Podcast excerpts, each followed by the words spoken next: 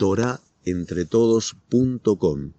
Clases de judaísmo en español, torahentretodos.com. Estuvo en campo de trabajo durante la guerra, medio año escapándose por los bosques. Perdí mis abuelos Valeno en, Auschwitz, con tíos, con primos, de Jule. Y bueno, mi papá viene de Hungría y entró a la Argentina en 1947 con un colectivo. Tenía visa para Paraguay, pero como en Paraguay tenía un hermano, le dijo, acá no hay adult, no vengas. Sin visa, sin nada, se metió sin visa, sin nada. En la Argentina lo pusieron preso enseguida y después la semana, bueno, entró a la Argentina con peot, con peot, papá vino a Argentina con peot, habiendo pasado la guerra, etcétera. Y mi mamá vino a los 15 años, se escapó de Alemania en 1940 y llegó a Uruguay. Esto, digamos, es mi, la base de, mi familia. Eh, sí. ¿Y acá cómo fue que, dónde se instalaron, en qué comunidad empezaron? Bueno, en realidad, con mi mamá era de una ascendencia yeque, entonces, eh, mi papá, aunque su ascendencia era húngara, hasidí, mi abuelo estudió en la yeshiva del Rebbe de Satmer cuatro años, de 1914 a 1918. Estuvo en la casa del Rebbe de Satmer cuatro años. Entonces, entonces tenía, pero sin embargo, con mi mamá tenía una ascendencia de mis abuelos, que era alemana, por eso se establecieron en el barrio de Belgrano, en Moldes y mi papá fue presidente de Molde siete años y yo me crié ahí en la Keilah de, de, Moldes, del papá del Rabbi Oppenheimer, a la Shalom, hasta que viajé a la Yeshiva a Estados Unidos a los 15 años. ¿Y primaria y secundaria, Yeshiva, Yeshiva estudió en Moldes? En realidad hay que, hay que ubicarse esa época. Esa época eran los Yehudim así, que, observaban, que cuidaban, eran contados con los dedos. No es como ahora, un Yehudí con kipá no se veía, un Yehudí con barba no se veía. Para mí, cuando yo veía a alguien con sombrero o con gorro, decía, este es un Yehudí religioso.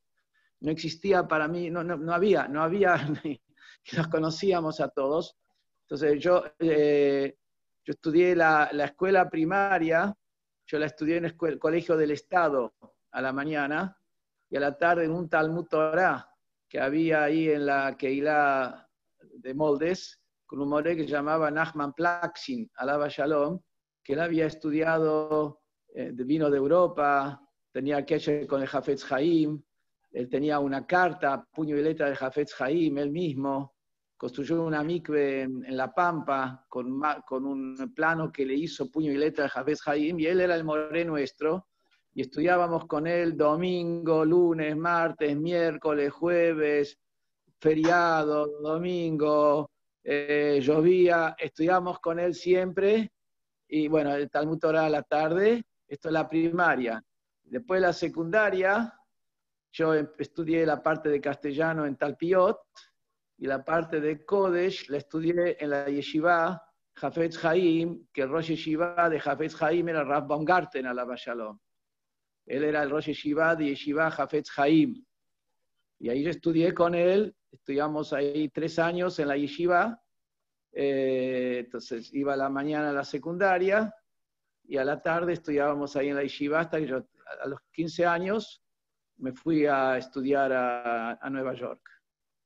Pero nosotros, vamos a decir, éramos eh, observantes de siempre. Papá, mi papá eh, tenía machashi murabo datiat para Pesach.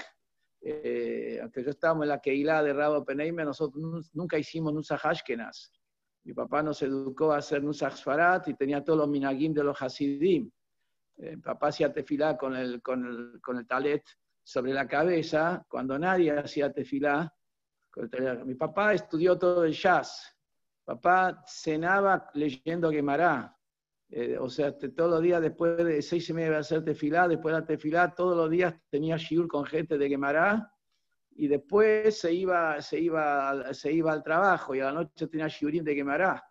Mi papá terminó la guerra y entró a una yeshiva este, una yeshiva del, Rebe de, ¿cómo se llamaba? De eh, Rebe Halberstam, de, de, de yeshiva de Tzanz Lañado en Netanya, no me acuerdo lo justo, Kloisenburg, Rebe Kloisenburg. Mi papá era un bajur yeshiva, hasta la guerra, terminó la guerra, se volvió de vuelta a la yeshiva.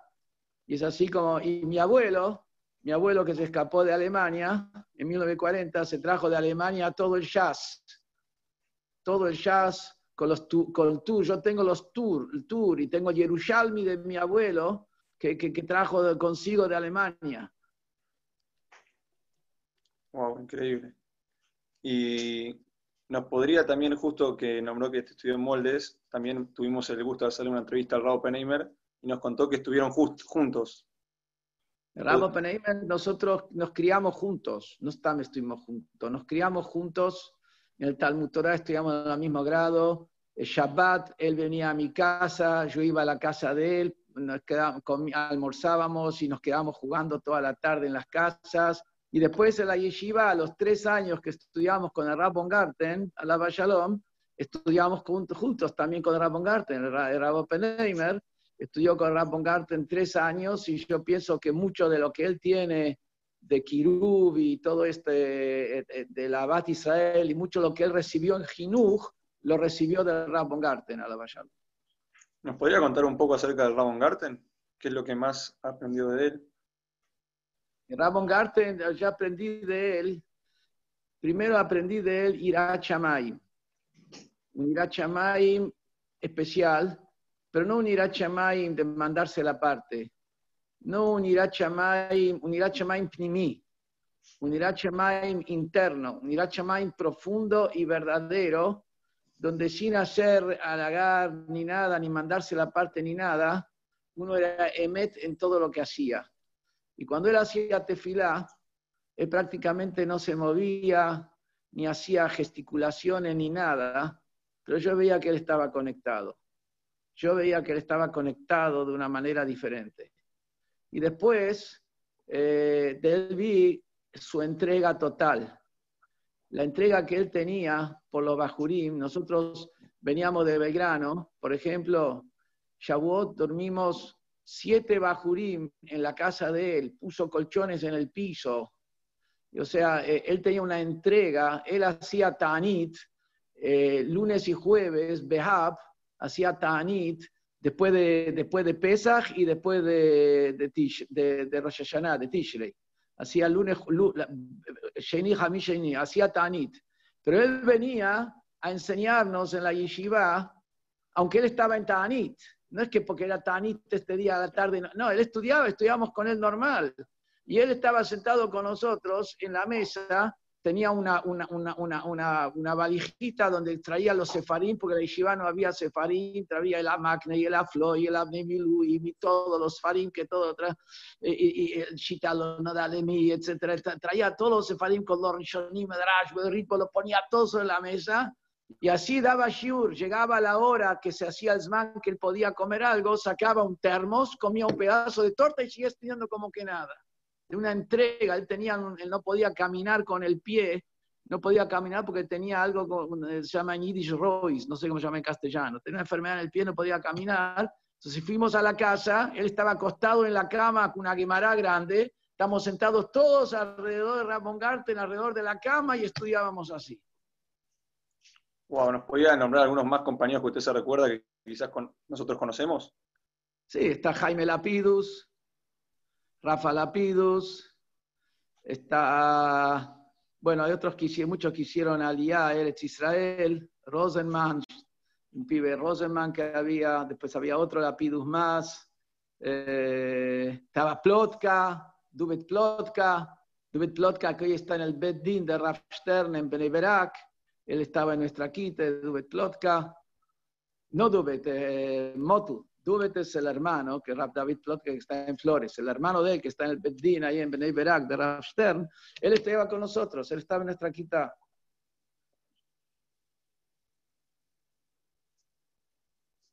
Es el primo de mi papá. Claro, vos sos Plotka, seguro. Yo estuve, yo estuve en la Shiva cuando falleció tu abuelo, si no me equivoco. Abrón Mordge. Cuando falleció Abraham Mordge, que ellos son Sí, Gerer Sidim. exacto. Gerer Sidim. Pues espero que también seas un Gerer Hosit. Sí. Seguro.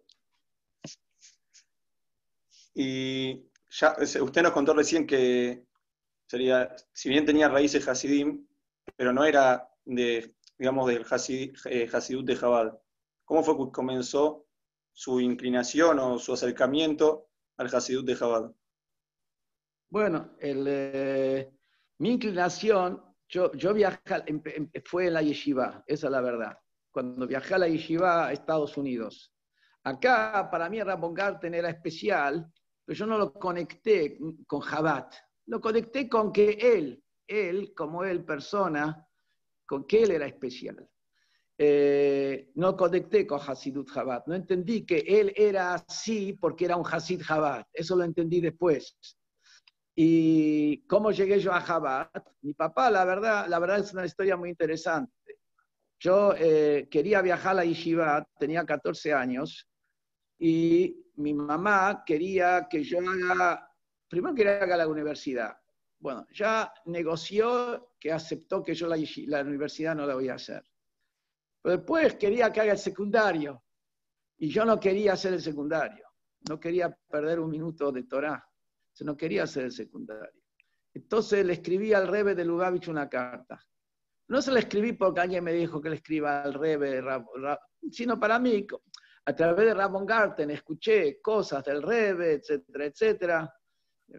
Entonces le escribí como un bajur de 14 años, le escribí una carta, la mandé por correo, no sé si la gente sabe lo que es un correo, pero Bekitsu la mandé por correo normal, la carta. Al mes recibí una carta del Rebe, puño y letra firmada por el Rebe, que me daba una verajá para que pueda viajar a la Yeshiva. Bekitsur, fin de año, viajé a la Yeshiva a Lubavitch. ¿Por qué, viajé a Lubavitch? Mi papá no me quería mandar una Yeshiva Hasidit. Mi papá quería, dijo, vos primero estudia Torah. Después que seas un gran lamdan, ahí te vas a meter en Hasidut. Eso decía mi papá. Entonces buscó otra yeshivot en Estados Unidos y todas las yeshivot pedían plata y ponían muchos, muchas condiciones para que venga. Estamos hablando año 1969, un chico de 15 años argentino. Era, lo veían como un imposible, como una locura. Entonces, mi tío, yo tengo un tío, Satmer, en Nueva York, que ya falleció, él, era también de- él era de la Keilah de Rav Oppenheimer y después se fueron para Estados Unidos porque veía que acá no va a haber Yadut.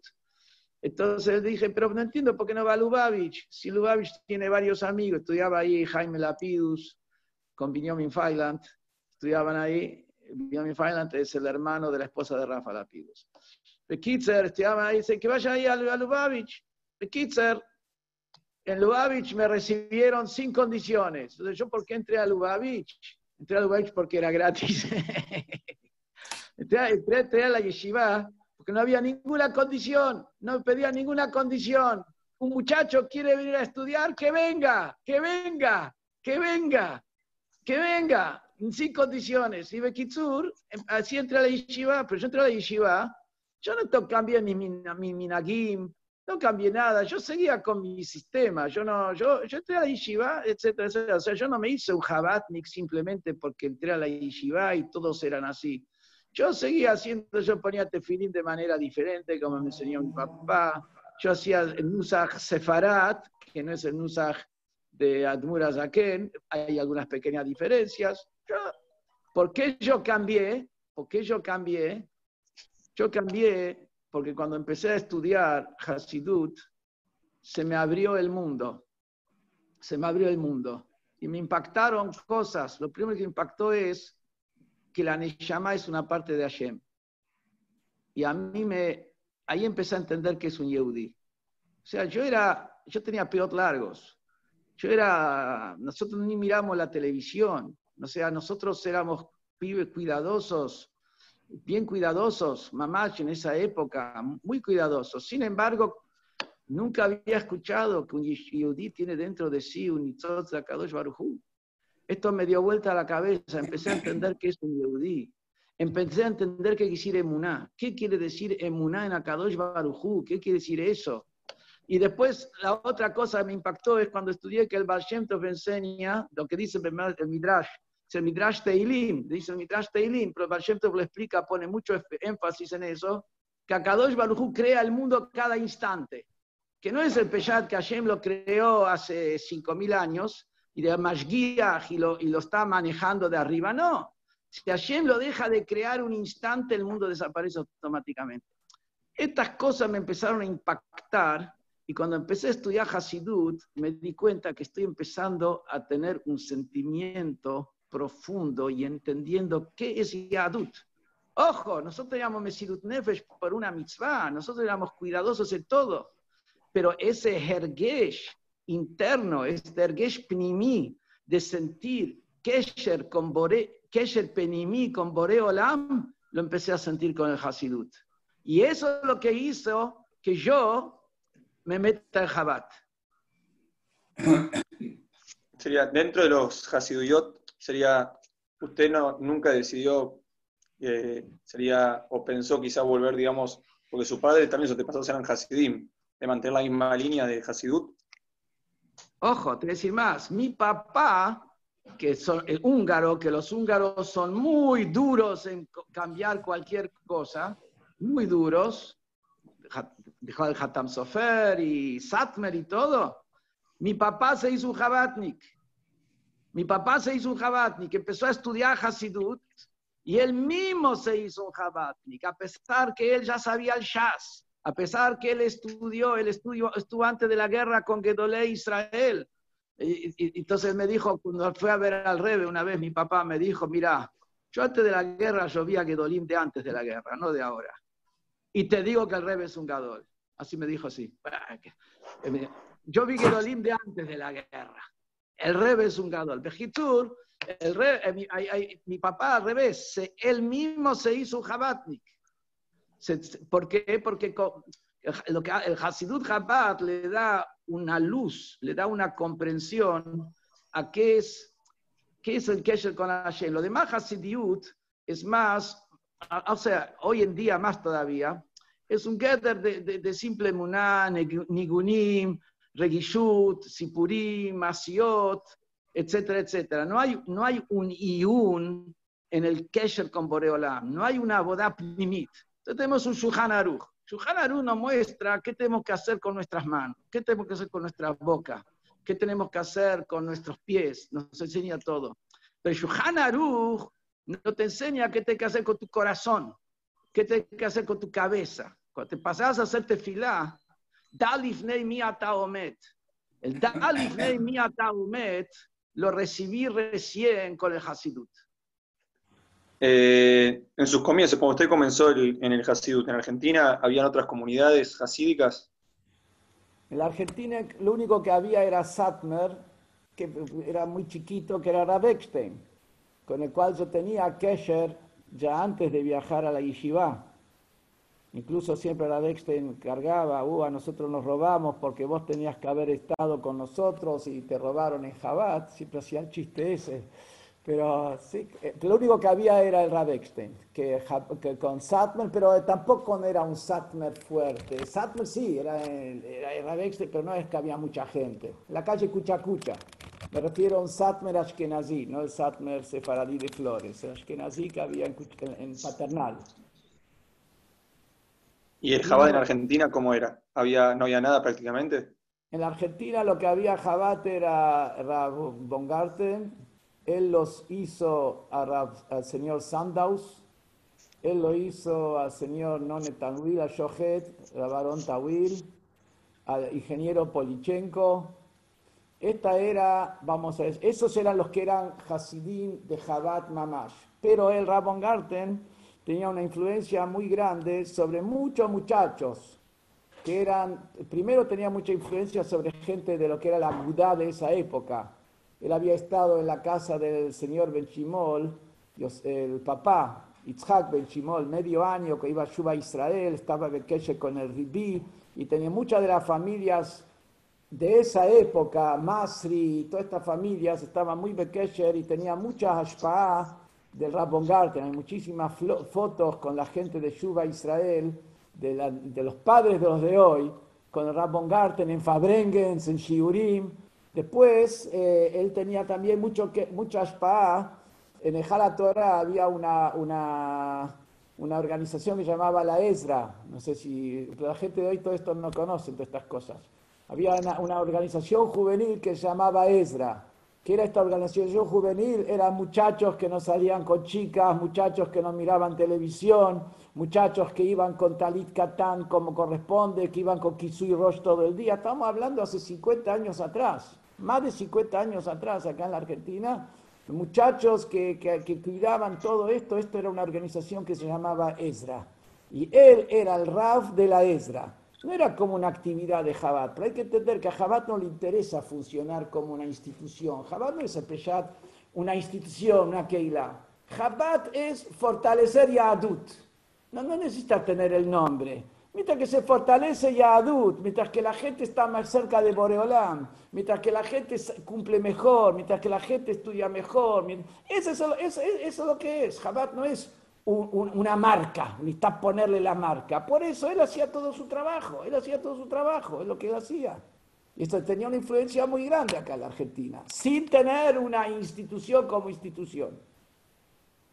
Su primer, eh, usted, su primer encuentro con el Rebe, su primer encuentro personal con el Rebe, ¿nos compartiría sus sensaciones y de qué hablaron?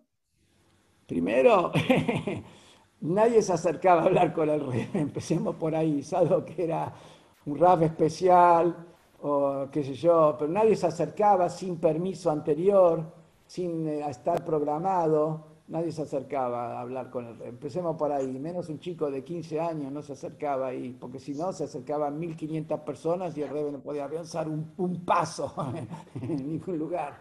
Entonces, eh, entonces, ¿qué es lo que yo hablé? Puedo decir, la primera vez que lo vi al Rebe fue Hai Tevet Tafshin Lamet, que era justamente la noche del primero de enero de 1970.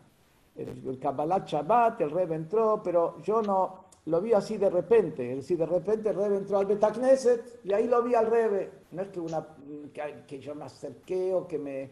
Ahí lo vi al Rebe el impacto. Ese fue el impacto de ver al Rebe, pero el Rebe entró como una persona pashut, entró al Beit Knesset, se abrió para que el Rebe pueda pasar, sin, eh, como se dice, algarrabía, sin nada, con pashtut, con peshitut, el Rebe entró y fue a su lugar y se puso a hacer tefilá de Kabbalah Shabbat. Así fue. Pero, Shabbat al, al mediodía, el Rebe hizo un Fabrengen. El Rebe ahí habló desde la una y media del mediodía hasta las cuatro y media de la tarde, es invierno en Nueva York, así cuatro y media bastante tarde. Habló tres horas mamash y eso a mí me compró. Que, no que habló tres horas, el ruach y lo que habló, y habló Biurim en Rashi, Ahoraot en Abodat Hashem de la Perashá, eh, una cosa que era increíble, y el ruaj, el ruaj que había, la, la neguiná, vos tenías ahí 2.000, 3.000 personas y el rey diciéndole Jaime, pero aparte puedo decir algo, uno sentía la Kedushá. Estaba en ese lugar, sentía la Kedushá. Este, este, para darte una graficación, este tío mío de Satmer, que gracias a él yo llegué a Lubavitch, él tenía un suegro que se llamaba señor Keller. Keller era de Argentina. Los Keller de acá son medios parientes míos. Eh, él era el abuelo que se llamaba Janke Buscher. Janke Buscher Keller vivía en Belgrano. Janke Buscher Keller vino a ver a su, a su, a su familia, tenía dos hijas en Nueva York. Dijo, quiero ir a ver Lubavitch. Se lo trajeron para un Fabrengen de Shavuot. El rey hacía Fabrengen Shavuot desde antes de la Shekiah hasta la una de la mañana, una de la mañana recién hacía Birkat Amazon. Para alargar el Yom hasta la una de la mañana, bueno, vino ahí, me contó, me contó mi tío, entramos, parecía que estamos en el Ganeiben, esto no es el Olamazé, no es el Olamazé, esto no era New York, estábamos en otro mundo, no era el mundo terrenal, estábamos salidos de lo que es el mundo terrenal. Eso es lo que era un Fabrengen del Rebe. Un Fabrengen del Rebe, uno entendía más, uno entendía menos, pero te, te sacaba de todo el Gashmiut. Era, era una cosa impresionante. Y después, ojo, no era nada más que la jabaya, la vivencia. Después uno agarraba, uno leía, estudiaba las explicaciones fabulosas del Rebbe sobre Rashi en Peshat, y se agarraba de la cabeza lo extraordinario que es, los biurim, en Abodat Hashem. Y con eso, medio año después, cuando decidí yo que yo quiero asumir mi Nagim de Jabat, yo tenía cumpleaños, medio año después, y para mi cumpleaños entré al Rebe a pedir una verajá. Para el cumpleaños los bajurín de la yeshiva tenían permiso de entrar al Rebe a pedir una verajá. Cuando entré al Rebe a pedir una, iba a cumplir 16 años, a pedir una verajá, le pregunté al Rebe si puedo cambiar mis minagim y asumir los minagim de Jabat. Yo igual tenía minagim Nusach Sefarad, que es muy parecido a Hasidut de Jabat, ¿no? Entonces, es muy parecido también a los Sefaradim, Bijlal. Pero el Sefaradim muy parecido a lo que es los Hasidim. Entonces, eh, le pregunté al Rebe, entonces el Rebe me contestó, si vos lo cambiás para siempre, entonces puedes cambiar. Si es para siempre, puedes cambiar, pero dar vuelta para acá, dar vuelta para ahí, esa cosa no. Si es para siempre, puedes cambiar. Entonces ahí es donde vamos a decir, es como entré, vamos a decir. Pelicar vuelvo a decir, para mí Jabad lo que me dio es en el Abodat Hashem. Lo que me dio, el Abodat, saber lo que es un Yehudi, que eso es lo más importante. Según eh, se comenta, primero quiero preguntar si es cierto o no. Si usted participó del grupo de los Rapanim que hicieron la brillante obra de Likutes y Hot. ¿Es verdadero? Eh, yo participé de otra cosa que tiene que ver con eso. El Rebe hablaba tres, cuatro, cinco horas, a veces John Top seis horas, y no había grabación. No había grabación. Había que acordarse todo lo que el Rebe habló. Entonces, ¿qué pasaba? Todos los Shabbat, después que, después que terminaba el Rebe de hablar, era Minja, y nos quedábamos y repasábamos para acordarse qué es lo que el Rebe dijo. Después terminábamos ahí Shabbat, se volvía a repetir y ahí se anotaba todo lo que el Rebe dijo. Yo tuve Zehut un par de años ser unos de los que se acordaban y anotaban parte de lo que el Rebe hablaba. Y tuve Zehut que el Rebe corrigió personalmente lo que yo había escrito y tengo yo el Guf Ktaviat Kodesh, el manuscrito original del Rebe sobre la Torah que él había dicho cuando el Rebe la corrigió, que después se editó y se publicó. Eso sí, pero eso justo no es la parte del Ikutei Sijot, porque hay Mamarim y hay Sijot, y aparte que sabe, el Ikutei Sijot tiene 39 tomos. Pero el Ikutei Sijot es menos de un 10% de todas las cosas que el Rebe habló. Entonces hay un montón de cosas que están aparte anotadas, bueno, y ahí participamos. ¿Cómo, hacía para acordarse todo eso? O sea, tres horas de, de es... Yo te voy a decir, no es que yo me entrené nada, yo dije así, estoy con un grande de Israel, un tzadik. Estoy acá, tengo la posibilidad de escucharlo. ¿Me puedo perder lo que él está hablando? ¿Puedo perderme? Ese sentimiento interior, me puedo perder lo que estoy, no puedo perderme lo que estoy escuchando. Estoy acá, estoy acá dando un gadol. ¿Puedo perderme lo que él está hablando? Eso hizo que yo a motus propio me fuerce para acordarme bien todo lo que él decía. Y con el tiempo, como yo me acordaba, cuando Motzai Shabbat se repasaba, tiraba yo una palabra acá, una palabra ahí, una palabra acá, una palabra ahí, hasta que al final entré dentro del grupo de los que escribían. Wow. Y aparte del rey, ¿usted tiene alguna personalidad que para usted es un ejemplo a seguir? Nicola Adam. Cada persona tiene virtudes. Y hay que saber que nadie es perfecto. Entonces hay que aprender de las virtudes de cada uno. Hay que tener esa capacidad de ver lo bueno que hay en cada uno. Después, por supuesto, cada uno tiene gente que le impacta más, eh, que Rabanim, con los cuales uno, no sé si ustedes conocen Rebio El Khan, escucharon de Rebio El Khan.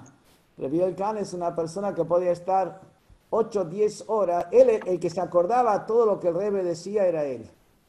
Él era, vos le mostrabas cualquier hoja, no decía ni fecha ni nada. Y él te decía cuándo el Rebe lo habló. Él te decía cuándo el Rebe lo habló. El Rebbe Khan era el Mashpia Hasidú de nosotros.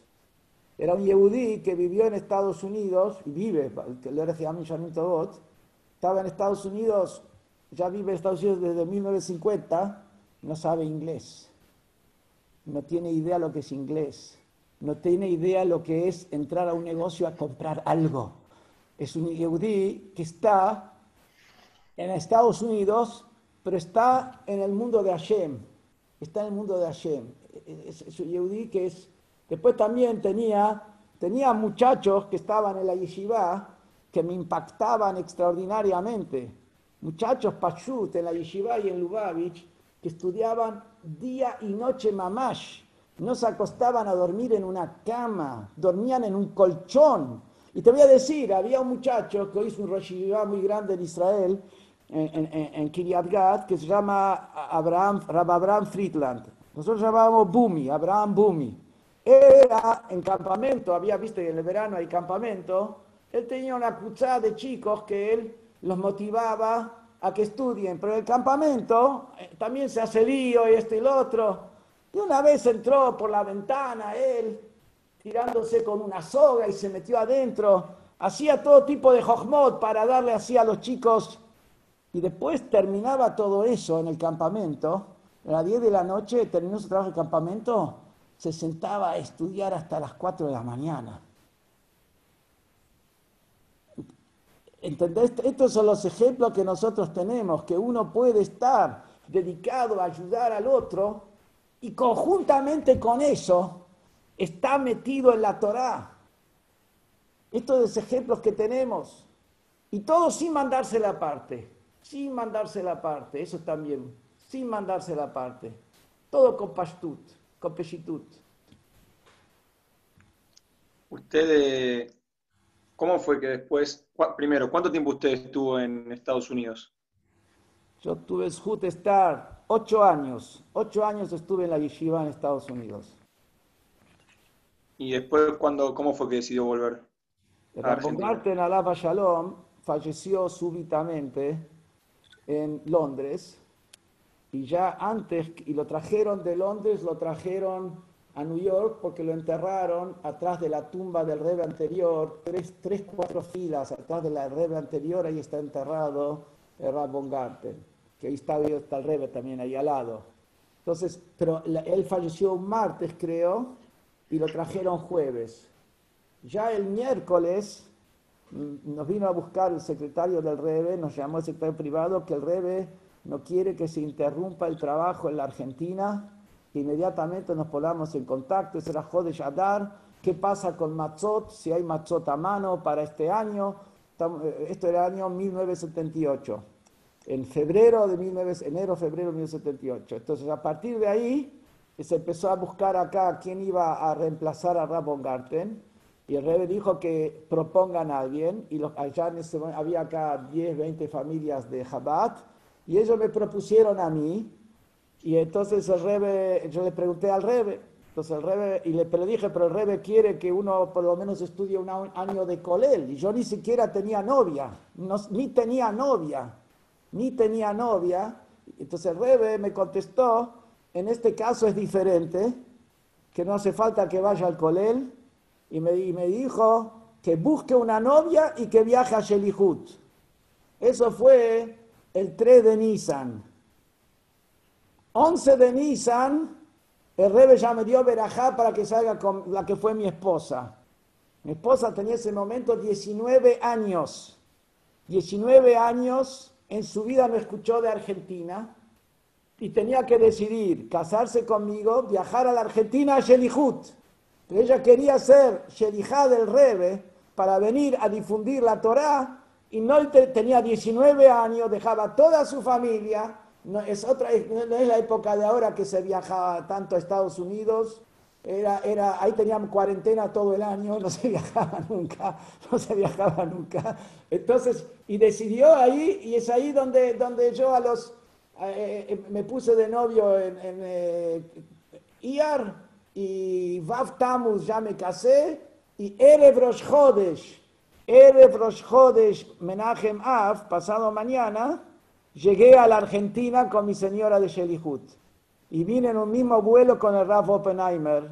En el mismo vuelo vinimos, Ashgaha Peratit, un vuelo, mejor no te cuento, un vuelo que Baruch Hashem nosotros nos cambiamos de vuelo con un Nesle Mala Minateva en Santiago de Chile, nos cambiamos toda una historia, mamá, yo de una abrajante de viajar que yo le dije a mi señora, algo va a pasar. Así le dije a mi señora, algo va a pasar. Bekitsur, el otro vuelo, el que venía se cayó. Nosotros nos cambiamos en Santiago, junto a Rabo Panaymer estaba con nosotros en el mismo vuelo, mismo vuelo, mismo vuelo. Increíble. No, murió nadie. Nes Mamash, tengo los recortes del diario. Milagro, no murió nadie. El avión cayó a dos kilómetros de, de, acá de Seiza. Quedó incrustado entre los árboles. Hay colpanim, eh, eh, eh, bueno, ese fue mi Kabbalat Panim. Me prepararon para la Argentina. Estamos, a, prueba de todo. ¿Le alcanzó la preparación? Te puedo decir algo, cuando uno sabe que va a trabajar para Kadosh Barujú y sabe que hay un Yehudí en juego, que el Yehudí tiene una Neshama, que si vos no lo ayudás, esta Neshama va a quedar metida en Inkea Klipot, esta Neshama va a quedar metida no sé dónde en la basura. Y esta Neshama es un hijo de Akadosh Barujú, Benoy Ejidosh de Akadosh Barujú. Entonces ahí no hay dificultades. Todo es una cuestión de perspectiva. Todo es cuestión de qué es tu vida. Si tu vida es hacer guita, y si tu vida es tener un coche, y tu vida es tener una pilcha, y tu vida es tener un departamento, todas esas cosas, eso es tu vida. Aunque vayas al colel, hay que ver qué es tu vida, qué es tu vida.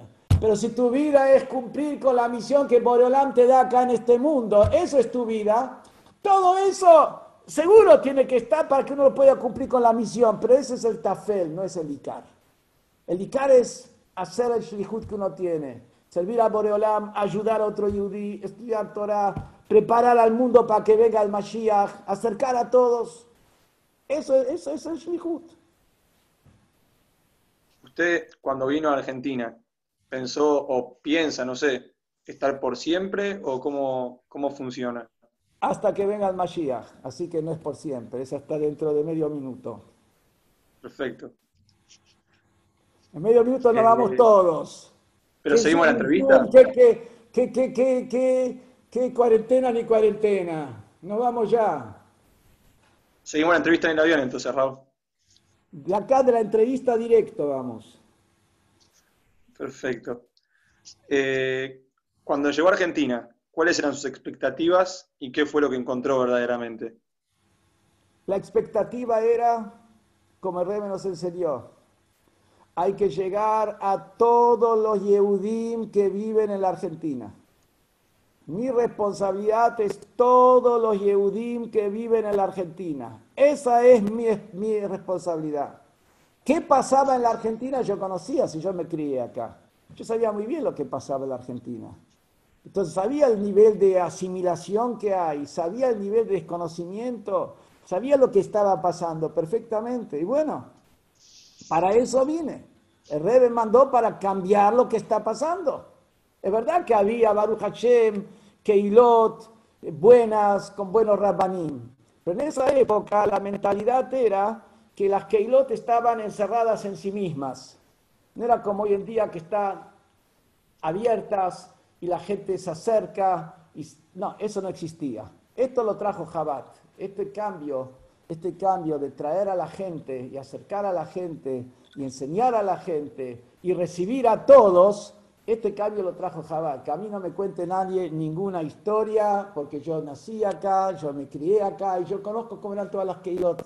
Yo conozco como que era qué pasaba acá hace 50 años, qué pasaba acá hace 55 años, hace 40 años y hace 30 años. Sé perfectamente todo como pasaba. Y me la misión nuestra era esto, llegar a todo Yehudí, no solamente el que ya está observante, no, el que está observante es Baruch Hashem. Hay que mejorar su ira chamaim, hay que mejorar su, su, cumplimiento de mitzvot, etcétera, etcétera. Pero nuestro objetivo es llegar a todo Yehudí sin excepción. ¿Por qué? Porque un Yehudí que está alejado puede ser que está frenando toda la llegada del Mashiach. Una Neyamá, Akadosh Baruj no quiere que esta Neyamá se pierda. Entonces trae al Mashiach, esta Neyamá se perdió. Akadosh Baruj no quiere que se pierda un Yehudí. Y puede ser que por este Yehudí que nunca cumplió una mitzvah, estamos todos clavados en el Galut. Hay que darle a cada Yehudí una mitzvah. A cada Yehudí hay que conectarlo con Boreolam. Igual como dice el Rashi, dice el Rabmatia Meharash, decía, ¿por qué Hashem le dio a los Yehudim la mitzvah de Pesach? Corban Pesach y Milá, antes de Mitzrayim. ¿Por qué? Porque estaban desnudos. At Estaban ustedes desnudos de mitzvot. Y para que puedan salir de Mitzrayim necesitaban tener una mitzvah. Le dio dos mitzvot. Acá también, para salir del Galut, necesitamos que cada yudí tenga mitzvot. Porque no estén desnudos y puedan salir. Nuestra misión acá es, yo sabía dónde llegábamos, pero la misión es llegar a todos los Yehudim de la Argentina sin excepción. Según lo, que me comentaron, primero quiero preguntar si es, seguramente, seguramente si es verdad, pero usted cuando llegó a Argentina o cuando regresó en algún momento, ¿usted hacía tefilá, puede ser Yahit en Miñá Modelo? Te cuento, el Rav Shevar, alaba Shalom, el Jajam, Rabbi Shevar, él me había citado para que yo vaya y dé a veces charlas en mi Modelo. Y el Rab Shevar incluso me ofreció ser el Rab de mi Modelo. ¿Qué te decir más? Le pregunté al Rebe si aceptar eso. El Rebe dijo que esto me va a concentrar en una Keilah nada más y no voy a poder hacer el trabajo de expandir a toda la Argentina. Y yo vine acá para trabajar y poner en Córdoba, en Tucumán, en Bahía Blanca, en Rosario, en La Plata, en todos los lugares, Concordia, en todos los barrios. Entonces, pero el Rab Shebar me ofreció a mí ser el Rab del Miñá Modelo. Y después me llamó que por lo menos que vaya allá, en ese momento Yeshurun no tenía Rab. Estoy hablando hace 40 años atrás, 41 años atrás. Era antes que entró el Rab Levi ahí, la que Levi, la Shalom. El Rab Shevar me llamó para que yo vaya ahí a, dar, por lo menos que vaya a dar drashá a veces Shabbat. Y yo iba Shabbat por medio, iba a Yeshurun, a veces iba a la viernes de noche, a veces Shabbat a la mañana, a veces Shabbat a la tarde. Para que tengan esa idea, cuando nació mi primera hija, mi primera hija, ya había ya viernes, ese viernes Shabbat a la tarde a dar drashá en Yeshurun, Volví a mi casa de Yeshurun y había una nota en la mesa de mi señora que fue al, hospital para tener familia.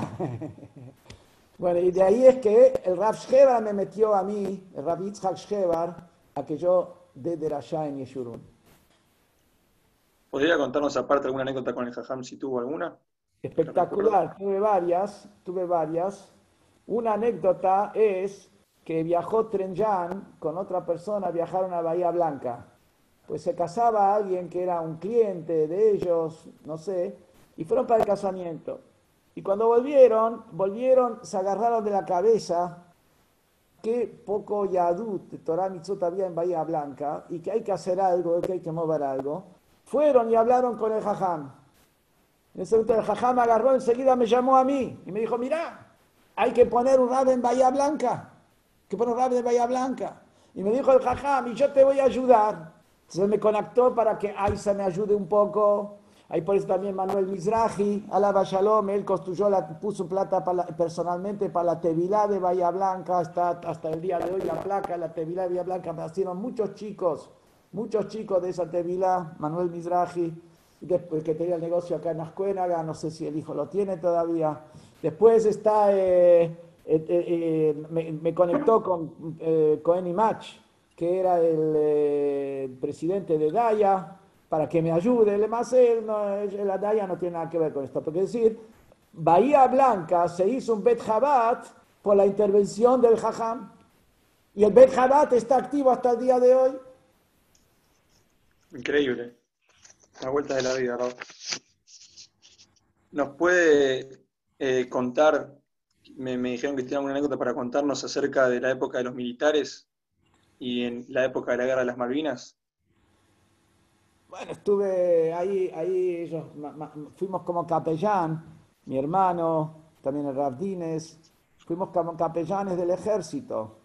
Eh, te, voy a contar una anécdota.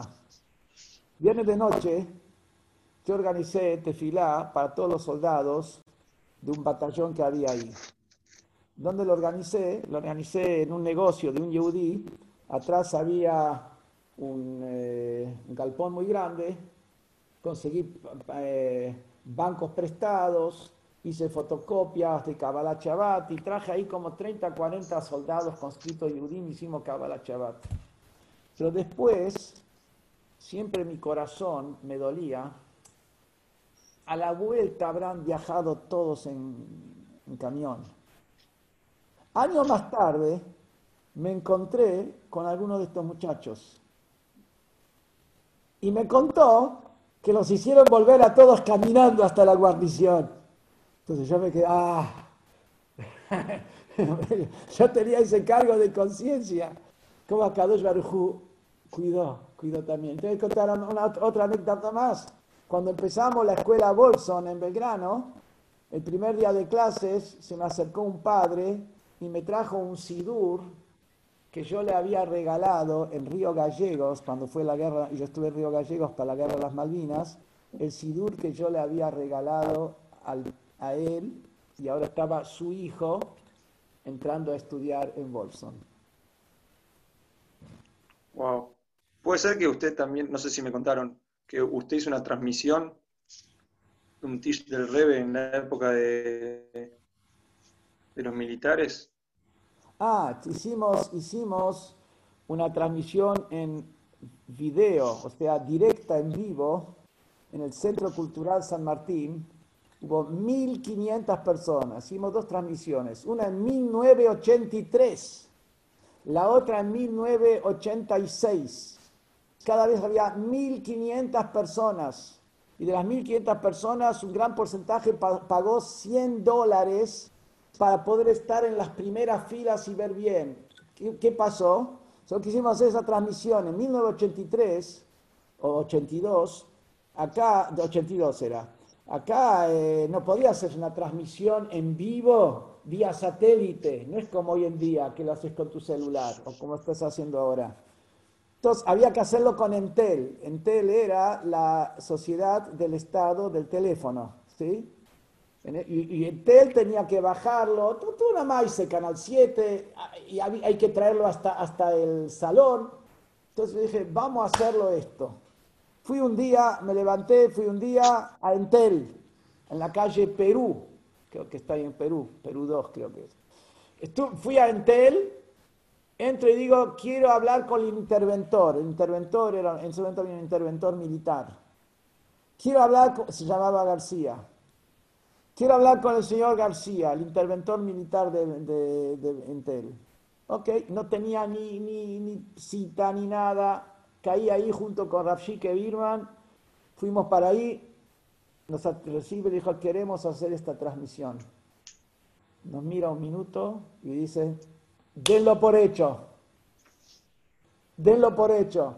Y tuvo que traer, había que hacer una conexión desde Balcarce, de, la, Balcarce, la ciudad de Balcarce. De Balcarce venía por satélite hasta Canal 7. Porque de Canal 7 había, había camiones que tomaban la señal en la calle Corrientes y de Corrientes lo metían adentro del, del salón. Y ahí, Pachú, tuvimos transmisión directa en vivo del Rebe. La primera vez 82, el 82, 82 para entre Rosh y Kippur del 82 y la segunda vez el 87. Ahora, para, ir terminando con las preguntas, de, una última pregunta para, acerca de cómo es historia de vida, después vamos a hacer unas preguntas con respecto a Jabal que mandó el público. ¿Qué función usted tenía destinada en sus inicios y cuál es su rol actual o es el mismo? lo que pasa es cuando en los inicios, en los inicios, vamos a decir, yo también lavaba el piso. Hicimos un Fabren en Yuteskislev, me acuerdo el primer Fabren en Yuteskislev lo hicimos en un salón de fiestas en la calle Moldes. Yo tenía muy buen kesher con el papá de Rab Oppenheimer. Entonces hicimos Yutet y el papá Rab Oppenheimer habló ahí en Yutet Kislev. Pero cuando terminó todo el evento y todos se fueron, yo y mi señora limpiamos el piso. Entonces, pero en los inicios hacíamos todo, todo, todo, todo. Había que hacer todo, de todo, de todo, de todo, de todo, de todo, de todo, de todo. Después de Baruch Hashem, fuimos sumando gente, fuimos sumando gente. Hoy Baruch Hashem, tenemos 70 Sheluhim, más todas las esposas, más, después tenemos maestros, tenemos Rabbanim, tenemos eh, Rosh hay, todo, todo, hay un ejército, hay todo un ejército. Entonces, pero al principio ah, tenemos que hacerlo nosotros. Por eso también el Rebe en un principio me dijo que yo me limite en hacer cosas nuevas, que vaya haciendo lo que estoy haciendo, que, que fortalezca todas las cosas que Jabá ya tiene, que lo vaya fortaleciendo de a poco. El Rebe era de la Shita que hay que ir paso por paso, paso por paso, y, y, y cuando lo vas sumando paso por paso, vas construyendo. Bueno, muchas gracias. Ahora vamos con las otras preguntas. Podríamos seguir, me parece que tres horas hablando y más de toda su historia de vida, pero tenemos límite de tiempo, así que vamos un poco preguntas, inquietudes que tenía la gente o tiene la gente sobre el Hasidut de Jabad. Primero, una pregunta simple. ¿Qué representan las siglas Jabad? Jabad es Jochma, Binah y Da'at, que es en, los, en el nefesh de la persona, como explica en el Etzhaim, está traído en el Tanya, capítulo 3, hay 10 capacidades. Tres capacidades son intelectuales, Jochma, Binah y Dat. Siete son capacidades emocionales.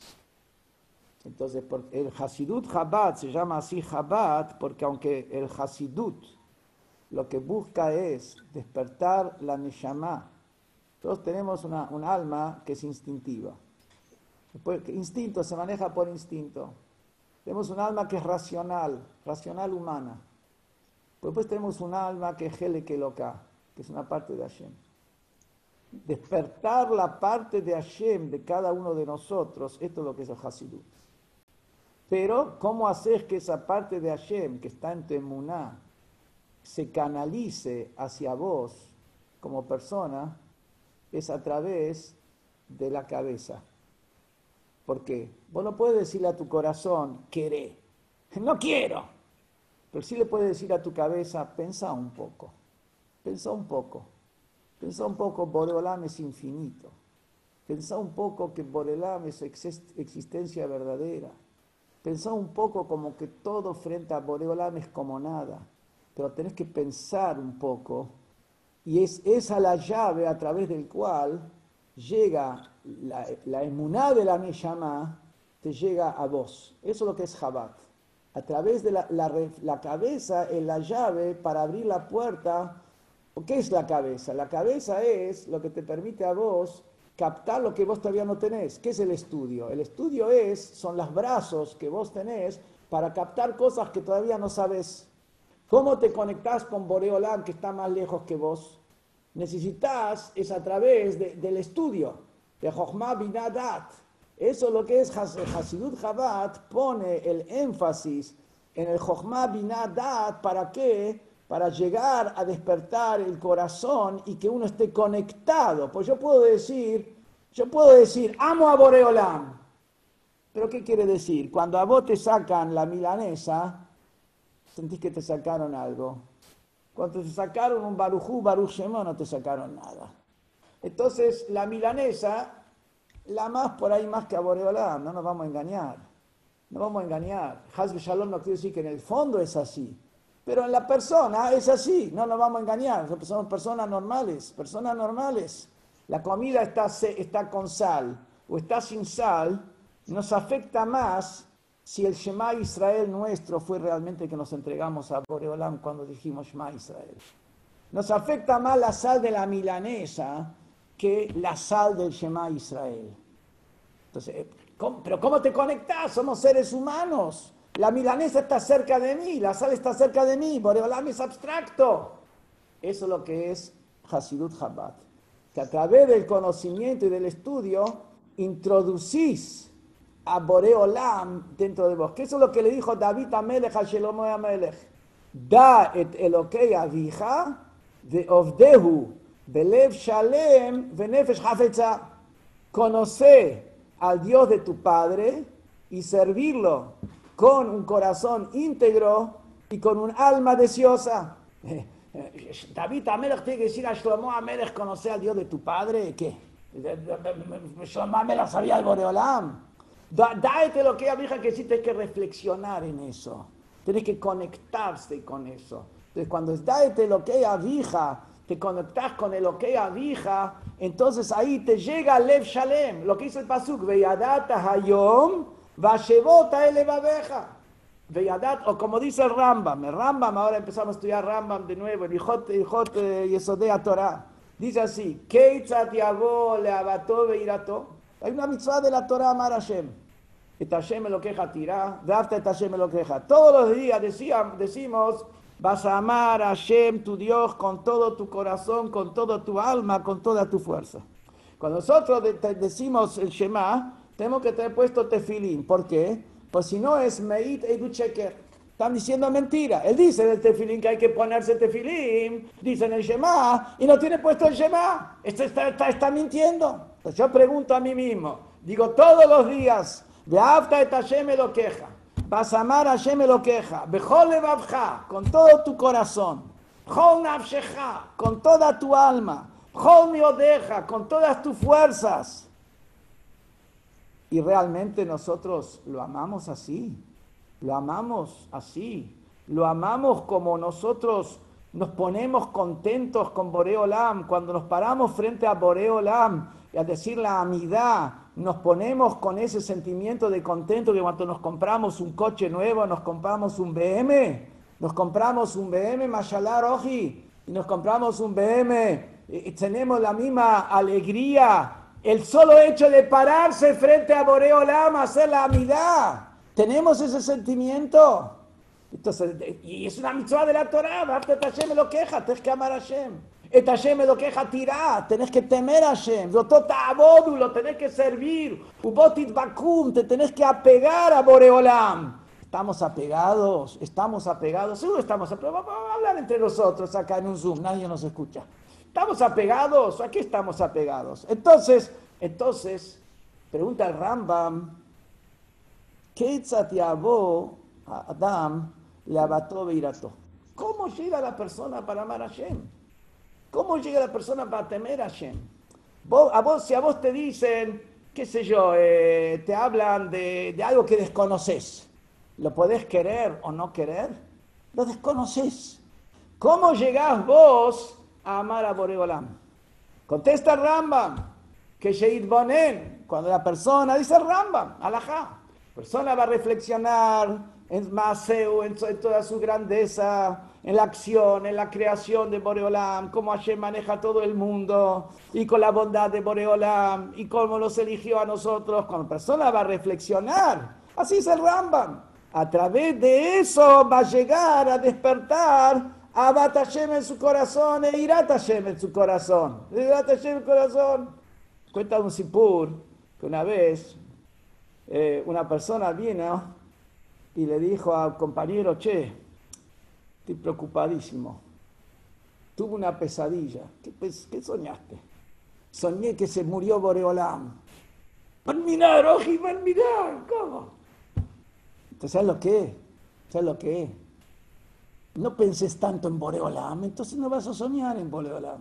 Que se murió Boreolam. El problema es que nunca pienso en él. Estamos hablando pensar porque agarré el libro. Pensar en serio. Pensar de adentro. Pero para el pensar de adentro hay que, hay que, hay que alimentarlo. Eso es, eso es cuando decís, ¿qué es Jabat? Jabat es eso. Jabat es el, el estudio para aprender a amar a Boreolam. Por eso se llama Chabad, porque es la llave para llegar al corazón. Tengo más que claro, ¿no? Fatal Roji, seguí. Ahora, para ir, para ir terminando, se nos, se nos acaba el tiempo límite, vamos a hacer unas últimas 3, 4 preguntas. Tenemos 15 minutos todavía en mi reloj. Sí, más, sí, por eso, vamos a ver si... Ok. Eh, ¿Por qué eh, actualmente, una pregunta que todo el mundo me preguntó, no hay un rebe en Jabá a diferencia de los demás Hasiduyot? Primero, vamos a decir así. Primero hay un rebe, que es el rebe. Ahora preguntás, ¿por qué no hay un rebe físicamente? Kipchutó, eh, literalmente. Y la realidad es porque no hay un candidato. No se va a poner alguien solamente para decir que hay alguien. Tiene que ser Behemet. Tiene que ser un candidato. O sea, cuando estamos hablando de quiénes son Rebeim, los Rebeim, estás hablando de gente que de otro nivel. Rabbanim hay, no hay problema de Rabbanim. Roshei Yeshivot hay. Un Rebe, un Rebe es el Peshat, que sabe lo que es para cada Neshama. Un Rebe es el Peshat que es un tzadik absoluto. Estamos hablando de otro Geder. El Rebe, para que tengas idea, el Rebe tenía cola torácula en la cabeza. Pero cola torácula. Pero me refiero a cola torácula todo. Nigle, Nistar, Drus, Pshat, Remes, Halajá. Cola torácula mamash la tenía en la cabeza. No que sabía, era aquí en una masechtot, aquí en un shetach, Cola torácula en, un, en, en, en, en la cabeza. El Rebe no tenía vida gashmi personal, no tenía vida gashmi, no tenía vida material, kipshutó, no tenía, no tenía, no tenía. Y después no te hablo de... de, de, de ¿Entendés? Esto no es una cuestión, no hay, pashut, no hay así, no hay así. Y, dejó, y, y por el otro lado, el Rebe dejó 200 libros, miles de horas de grabaciones, miles de cartas, preparó Talmidim, preparó gente que aprendió los Inyanim, y el Rebbe dijo qué es lo que hay que hacer, si hay una duda, si hay una duda hay que preguntar a tres Rabbanim y hacer de, de acuerdo a lo, que digan tres Rabbanim. Pero otra cosa es decir que hay un Rebbe, es otra cosa, no vamos, no, no vamos a mentir, no se miente, esta cosa no se miente, o se es o no se es. Y para cuando hay que tomar una decisión importante que representaría a todo Jabal, ¿cómo hacen para tomar una, decisión? ¿Quién es el que toma la decisión? Eh, primero hay, hay, hay mosdot centrales que el Rebe puso gente y dejó gente en mosdot centrales justo do, eh, tres años antes de fallecer. El Rebe re, revisó todos quienes están anotados ahí. Y después el Rebe dejó bien claro, cada lugar tiene su responsable, y, y, uno consulta a Rabbanim, y se hace de acuerdo a la mayoría, si se consulta a tres Rabbanim, y se hace de acuerdo a la, a la mayoría de los tres, y hay, hay, hay, hay, indicaciones que el Rebe enseñó de tantos años, y, y, y, es así como se hace. Y la prueba está que son, desgraciadamente, ya 26 años desde que el Istalkut del Rebe, y el Rebe sigue manejando las cosas. ¿Por qué? Porque se maneja todo en el ruach del Rebe, en el espíritu del Rebe, como el Rebe enseñó. Y, y uno aparte, para Berajot, va y escribe al Rebe. Va y escribe al Rebe, escribe a la, y lo leen en la tumba del Rebe, lo entregan ahí. Y, y, y se ve mamás los Nisim Beniflaot. Los Nisim, o sea, desde, si vos hablas desde el punto de vista de Anagá, desde el punto de vista de, de, de liderazgo, es el, los rabbanim se manejan todo con el camino que el Rebe puso. Entonces, eh, eh, se maneja, es, es el Rebe que está liderando, es el Rebe que está liderando. Nosotros tenemos una, un tema, escribimos al Rebe, escribimos al Rebe y después consultamos a los rabbanim. Y el, como el Rebe dijo, cuando falleció el Rebe anterior, el Rebe se negaba en un principio a aceptar ser Rebe. Durante un año el Rebe se negó a ser Rebe, durante un año. Y el Rebe dijo, el Rebe anterior ya va a encontrar cómo contestarles, ya va a encontrar cómo contestarles. Bueno, el Rebe encuentra cómo hacernos llegar la respuesta a través de,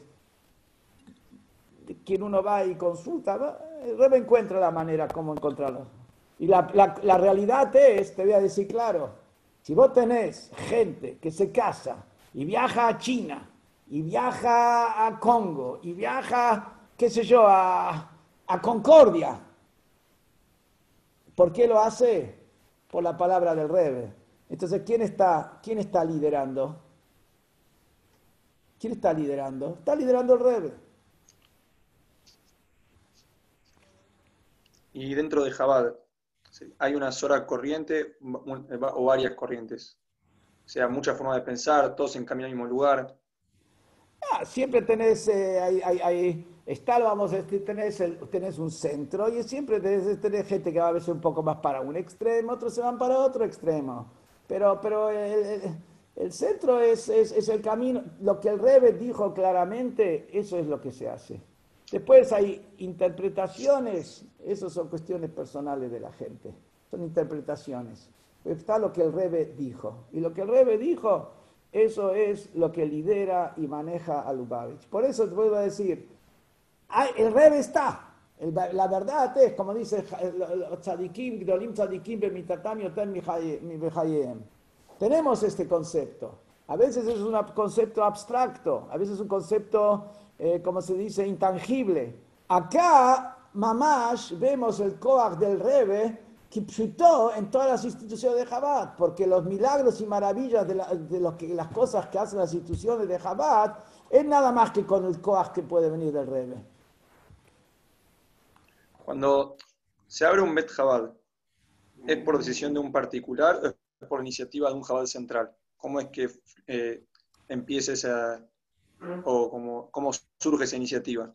No se puede abrir una institución de Chabad sin el permiso de la persona que el Rebe puso a cargo de ese lugar. Entonces, si hay un lugar, tiene que ser con el permiso de quien está a cargo de ese lugar. Ahora, si es un nuevo país o un nuevo estado en Estados Unidos que no hay nadie que es responsable de ese lugar, entonces ahí eso depende de Jabat Central de Nueva York.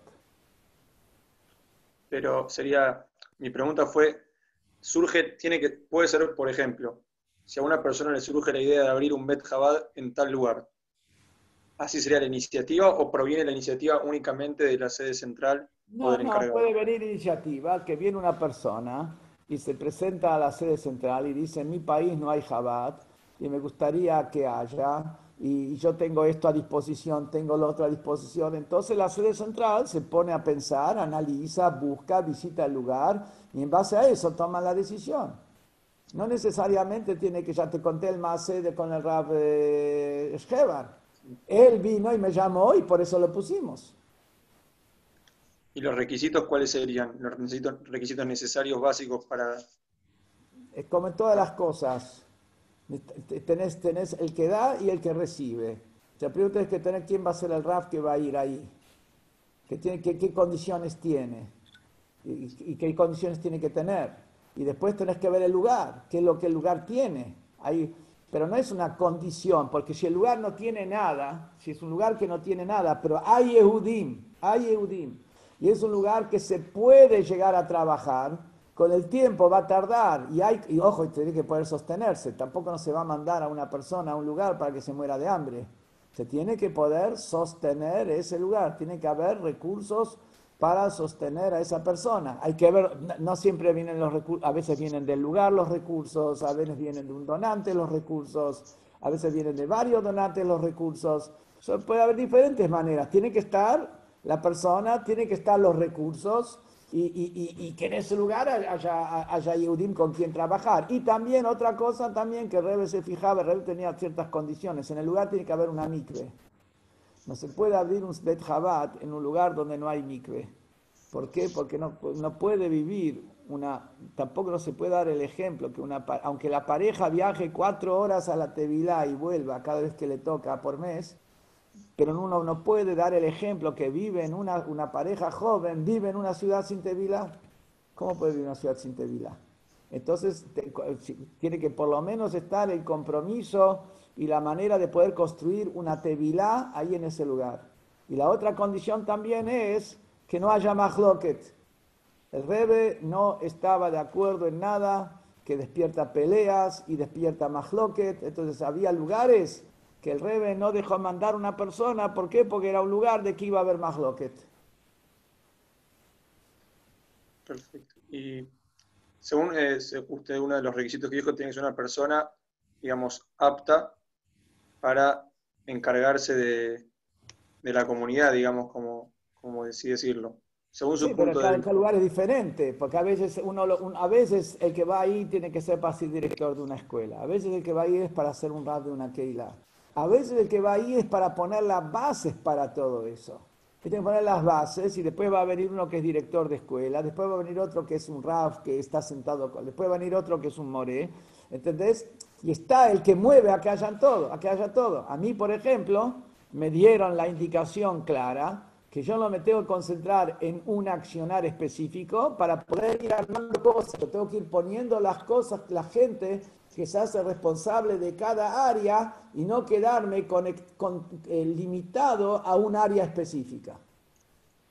Perfecto. depende del lugar y depende de la situación en ese lugar y, y, depende de la capacidad de la persona, muchos detalles, sí. Muy. Y una última pregunta para terminar. En lo que respecta a la alhaja, los sefaradim rigen según el Yosef, Ashkenazim se basan en Ramá. ¿Cuál es eh, su referente alágico de cabecera, el referente alágico de cabecera de Jabad? No, el, el, Jabad también es el Ramá. Eh, pero igual como los sefaradim, aunque se eligen, se eligen de acuerdo al Bet Yosef, pero sin embargo estudian también Mishnah Berurah y también estudian los libros de Rabobadia, etcétera, etcétera. O sea, no, no se queda más que con el Shulchan Aruch. Después hay a Jaronim que vinieron después del Shulchan Aruch. Así también, nos regimos por el Ramá, pero después para nosotros vamos a decir, igual como para mucha gente, Posee Jarón es el Mishnah Berura, para otros la gente Posee Jarón es el Rabobadi Yosef. Para nosotros Posee Jarón son los psakim del Admura Zaken, del Alter Rebbe, y de los Rabbein que vinieron después de él. Ese para nosotros es Posee Cajarón, pero el Yesod de todos es el Ramá, por supuesto. Perfecto, bueno, muchas gracias por todo, Rab. En serio, una rica y hermosa entrevista. Le queremos agradecer.